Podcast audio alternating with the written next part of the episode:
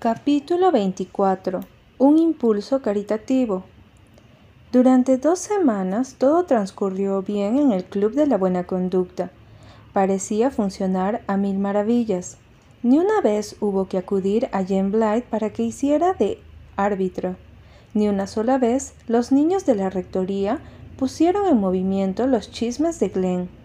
En cuanto a sus pequeñas travesuras en casa, se vigilaban de cerca entre ellos y honestamente se sometían a los castigos autoimpuestos.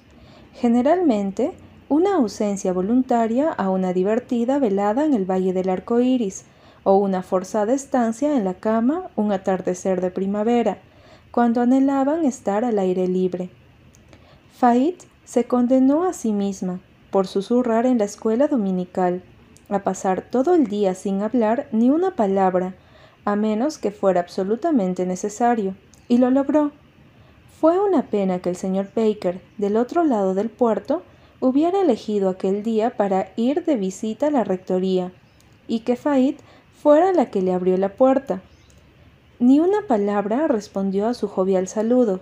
Se fue en silencio a llamar a su padre, con el mínimo de palabras posible. El señor Baker se sintió algo ofendido y le dijo a su esposa cuando llegó a su casa que la mayor de las Meredith Parecía muy tímida y ni siquiera tenía modales para contestar cuando se le dirigía la palabra. Pero las cosas no fueron más lejos y, en términos generales, sus castigos no causaron perjuicio alguno, ni a ellos ni a nadie más. Todos comenzaron a convencerse de que, después de todo, era muy fácil educarse a uno mismo. Espero que la gente se dé cuenta pronto de que podemos portarnos tan bien como cualquiera, dijo Fait llena de júbilo. No es difícil cuando uno se lo propone. Una y ella estaban sobre la tumba de Pollock. Había sido un día muy frío y lluvioso, con una tormenta de primavera, y el valle del arco iris estaba fuera de consideración para las chicas, aunque los varones de la Rectoría y de Ingleside habían ido allí a pescar. La lluvia había cesado, pero el viento del este soplaba sin misericordia desde el mar. La primavera llegaba tarde a pesar de su temprana promesa, y todavía quedaba una capa de nieve dura y hielo en el extremo norte del cementerio. Lydia Marshall, que había ido a llevarles unos arenques Abrió el porto y entró temblando. Pertenecía a la idea de pescadores de la boca del puerto y, desde hacía treinta años, su padre tenía la costumbre de enviar a la rectoría unos cuantos arenques de la primera rebada de primavera. Jamás pisaba una iglesia y era un hombre bebedor y temerario, pero mientras enviara esos arenques a la rectoría, todavía las primaveras, como había hecho su padre antes que él. Estaba tranquilamente seguro de que su cuenta con el más allá estaba al día. No habría esperado una buena jornada de pesca si no hubiera enviado los primeros frutos de la temporada. Lida era una chiquilla de diez años y parecía menor porque era muy pequeñita y delgada. Aquella noche, al aproximarse sin timidez a las niñas de la rectoría, parecía que nunca hubiera sentido otra cosa que frío en toda su vida. Tenía la cara morada y los valientes ojitos celestes estaban rojos y acuosos. Tenía puesto un harapiento vestido estampado y un andrajoso chai de lana cruzado por los hombros y atado por debajo de los brazos. Había caminado descalza los cinco kilómetros desde la boca del puerto de un camino donde había nieve, agua y barro. Tenía los pies y las piernas tan morados como la cara, pero no le importaba mucho. Estaba acostumbrada a tener frío y ya hacía un mes que andaba descalza, como todos los chiquillos de la aldea de pescadores. No había autocompasión en su corazón cuando se sentó sobre la tumba y dirigió una afable sonrisa a Fait y a Una. Fait y Una le devolvieron una sonrisa igualmente afable. Conocían a Lidia de vista, de haberla visto una o dos veces el verano anterior cuando fueron al puerto con los Blythe. Hola, dijo Lidia. ¿No es una mala noche? Ni los perros han salido hoy. Entonces, ¿por qué has salido tú? preguntó Faid. Mi padre me dijo que les trajera unos arenques, respondió Lidia. Se estremeció, tosió y estiró los pies descalzos. Lidia no pensaba en sí misma ni en sus pies, y no estaba pidiendo compasión. Levantó los pies instintivamente para alejarlos de la hierba mojada que rodeaba la tumba, pero Fait y Una se vieron sacudidas por una oleada de compasión por ella. Se la veía con tanto frío, tan pobre. Ah, ¿por qué andas descalza en una noche tan fría? exclamó Fait tendrás los pies congelados. Casi, admitió Lidia con orgullo. Les digo que ha sido espantoso caminar por ese camino del puerto. ¿Por qué no te pusiste medias y zapatos? preguntó una. Porque no tengo.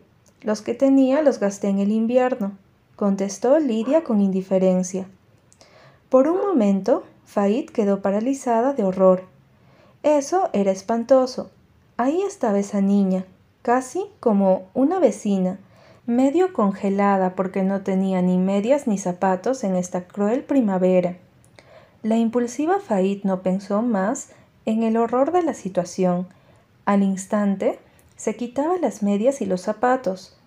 Toma, póntelo enseguida, dijo, poniéndoselos a la fuerza entre las manos a la asombrada Lidia. Rápido, te vas a morir de frío. Yo tengo otros. Póntelos, recobrándose de la sorpresa. Lidia se apoderó del regalo que le ofrecían con un brillo en los ojos opacos. Claro que se los pondría, y a toda velocidad, antes de que apareciera alguien con autoridad suficiente como para reclamarlos. En un minuto se había puesto las medias en las piernas flacas y había deslizado los zapatos de Faid sobre sus gruesos tobillos.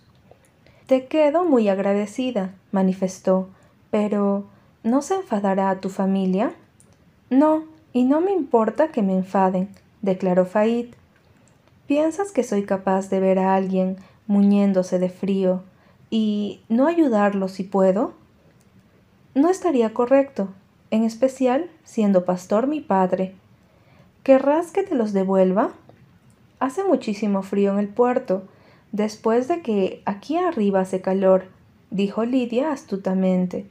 No, quédatelos, por supuesto. Esa fue mi intención al regalártelos. Tengo otro par de zapatos y muchas medias. Lidia había pensado quedarse un rato charlando con las chicas de muchas cosas, pero ahora pensó que sería mejor irse antes de que viniera alguien y la obligara a devolver el botín de manera que se retiró en medio del helado crepúsculo, tan silenciosa y oscuramente como había llegado. Apenas estuvo fuera del alcance de la rectoría y se sentó, se quitó las medias y zapatos y los puso en la canasta de los arenques. No tenía intenciones de dejárselos puestos por el sucio camino del puerto. Los cuidaría para ocasiones especiales, Ninguna otra niña del puerto tenía unas medias negras de lana tan bonitas, ni zapatos tan elegantes, casi nuevos. Lidia estaba equipada para el verano. No tenía remordimiento alguno. A sus ojos, los de la rectoría eran fabulosamente ricos, y sin duda esas niñas tenían cantidades de medias y zapatos. Entonces corrió hasta el pueblo de Glen, y jugó durante una hora con los varones frente a la tienda del señor Flagg, chapoteando en un charco de barro con los más traviesos, hasta que la señora Flagg apareció y le dijo que se fuera a casa. Fait, creo que no tendrías que haber hecho eso, le reprochó una cuando se quedaron solas. Tendrás que ponerte las botas buenas todos los días y se te romperán enseguida. No me importa, exclamó Fait, aún envuelta en el delicioso calor de haber sido bondadosa con su semejante. No es justo que yo tenga dos pares de zapatos y la pobre Lydia March no tenga ninguno. Ahora las dos tenemos un par. Sabes perfectamente bien, Una, que papá dijo en el sermón del domingo pasado que no hay verdadera felicidad en conseguir o tener, solo en dar. Y es cierto, yo me siento mucho más feliz ahora que en toda mi vida. Piensas en la pobre Lidia caminando hasta su casa en esos precisos instantes con los pies calentitos y abrigados. Sabes que no tienes otro par de medias de lana, insistió una. El otro que tenías estaba tan lleno de agujeros que la tía Marta dijo que no podía coserlas y les cortó las piernas para usarlas de trapo. No tienes más que esos dos pares de medias de rayas que detestas. Todo el delicioso calor y la exaltación de Faid se desvanecieron en la nada. Su alegría se desmoronó como un globo pinchado. Permaneció unos terribles minutos en silencio, enfrentada a las consecuencias de su propio apresurado acto. Ay, una, no lo pensé, dijo triste. No se me ocurrió. Las medias de lana eran muy gruesas y ordinarias medias azules y rojas que la tía Marta había tejido para Fait en invierno. Eran sin duda alguna espantosas. Fait las detestaba como nunca en su vida había detestado nada. No pensaba ponérselas, estaban todavía sin estrenar en el cajón de su cómoda. Ahora tendrás que ponerte las medias de rayas, continuó una. Piensa en cómo se reirán de ti los chicos de la escuela. Recuerda cómo se reían de Mami Warren por sus medias rayadas y le gritaban poste de barbería, y las tuyas son mucho peores. No me las pondré, prefiero ir sin medias por mucho frío que haga. No puedes ir sin medias a la iglesia mañana. Piensa en lo que diría la gente. Entonces me quedaré en casa. No puedes. Sabes muy bien que la tía Marta te obligará a ir. Fait lo sabía. Lo único en lo que la tía Marta se molestaba en insistir era que todos debían ir a la iglesia, lloviera o tronara. ¿Cómo iban vestidos? O si iban vestidos o no. Pero poco le preocupaba. Pero debían ir. Así había sido criada la tía Marta hacia setenta años, y así iba a criarlos a ellos. ¿No tienes un par para prestarme una? preguntó la pobre Fait lastimosamente. Una negó con la cabeza. No, sabes que solo tengo el par negro, y me quedan tan apretadas que apenas puedo ponérmelas yo, a ti no te entrarían, y las grises tampoco. Además, las grises tienen las piernas cosidas una y otra vez. No me voy a poner las medias rayadas, dijo Faid con obstinación. Al tacto son peores que a la vista. Me hacen sentir como si estuviera las piernas gordas como barriles, y pican mucho. Bien, no sé qué vas a hacer. Si estuviera papá en casa, le pediría que me comprara un par nuevo, antes de que cierre la tienda. Pero no volverá hasta muy tarde. El lunes se las pediré y mañana no iré a la iglesia. Me voy a hacerle enferma y la tía Marta tendrá que dejar que me quede en casa. Eso sería mentir, Faid, exclamó una. No puedes hacerlo. Sabes que sería horrible. ¿Qué diría papá si se enterara? ¿Te acuerdas de cómo nos habló después de la muerte de mamá y nos dijo que teníamos que decir la verdad siempre, aunque hiciéramos mal otras cosas? Dijo que jamás debíamos mentir, ni con la palabra ni con las acciones, que él confiaba en nosotros. No puedes hacerlo, Faid. Ponte las medias de rayas. Solo será una vez. Nadie se va a dar cuenta en la iglesia. No es como en la escuela, y tu nuevo vestido marrón es tan largo que las medias apenas se verán. ¿No fue una suerte que la tía Marta lo hiciera tan grande para que te durara más, aunque tú los detestabas cuando lo terminó? No me voy a poner esas medias, repitió Faid. Estiró las blancas piernas desnudas, se levantó de la tumba y deliberadamente se puso a caminar sobre la hierba fría y mojada, hasta donde estaba la nieve, donde se paró, apretando los dientes, y se quedó allí. ¿Qué estás haciendo? gritó una espantada. ¿Te pondrás enferma, Faid Meredith? Es lo que quiero, respondió Faid. Espero resfriarme y estar muy enferma mañana. Entonces lo mío no será mentira. Voy a quedarme aquí de pie hasta que no pueda soportarlo más. Pero, Faid, te puedes morir, puedes coger una neumonía. Por favor, Faid, entremos en la casa y te pones algo en los pies. Ah, ahí viene a Jerry. Gracias al cielo. Jerry, haz que Faid salga de la nieve. Mírale los pies. Cielo santo, Faid, ¿qué haces? preguntó Jerry. ¿Estás loca? Quiero ponerme enferma. No me estoy castigando. Vete. ¿Dónde dejó los zapatos y las medias? preguntó Jerry a una. Se los regaló a Lydia Marsh. ¿A Lydia Marsh? ¿Por qué? Porque Lydia no tenía y se le congelaban los pies, y ahora quiere ponerse enferma para no tener que ir a la iglesia mañana con las medias rayadas. Pero se va a morir, Jerry. Fait, advirtió Jerry. Sal inmediatamente de esa nieve o te saco yo. Atrévete, lo desafió Fait. Jerry de un salto estuvo junto a ella y la cogió de los brazos.